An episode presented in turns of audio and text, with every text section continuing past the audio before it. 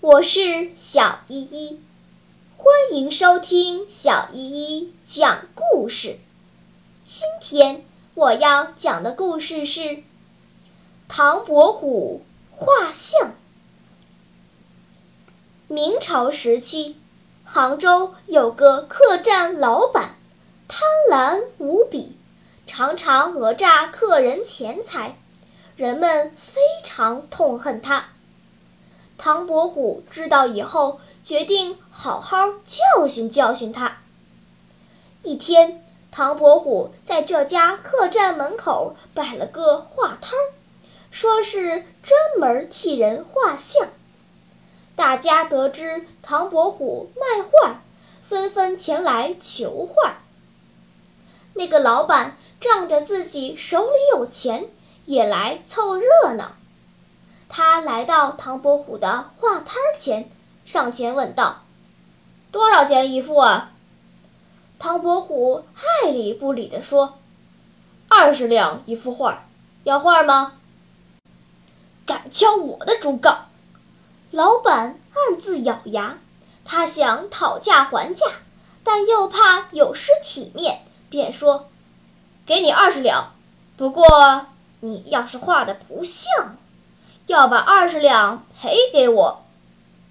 唐伯虎满口答应了。不一会儿，画好了，老板一看，果然传神，但他舍不得二十两银子，就故意叫道：“这哪里像我呀？你赔我钱！”唐伯虎不慌不忙地说：“没关系，只要你在画上写上。”不像我三个字，我就赔你钱。老板不知有诈，写好字拿回钱，得意的走了。他走后，唐伯虎来到城里最热闹的地方，在老板的画像上加上“贱相”两个字，高高挂起。行人看到后，围着画指指点点，笑个不停。老板知道后。又气又急，忙派人拿二十两银子去买画。谁知唐伯虎一开口就要四十两，来人忙回去告诉老板。老板怕唐伯虎把画像挂遍全城，只好带了四十两银子去找唐伯虎。唐伯虎见老板来了，便说：“你要买画，那给我六十两吧。”不是四十两吗？老板哭丧着脸说：“我可没带那么多呀。”那你把你的衣服脱下来充数也行。”唐伯虎笑着说。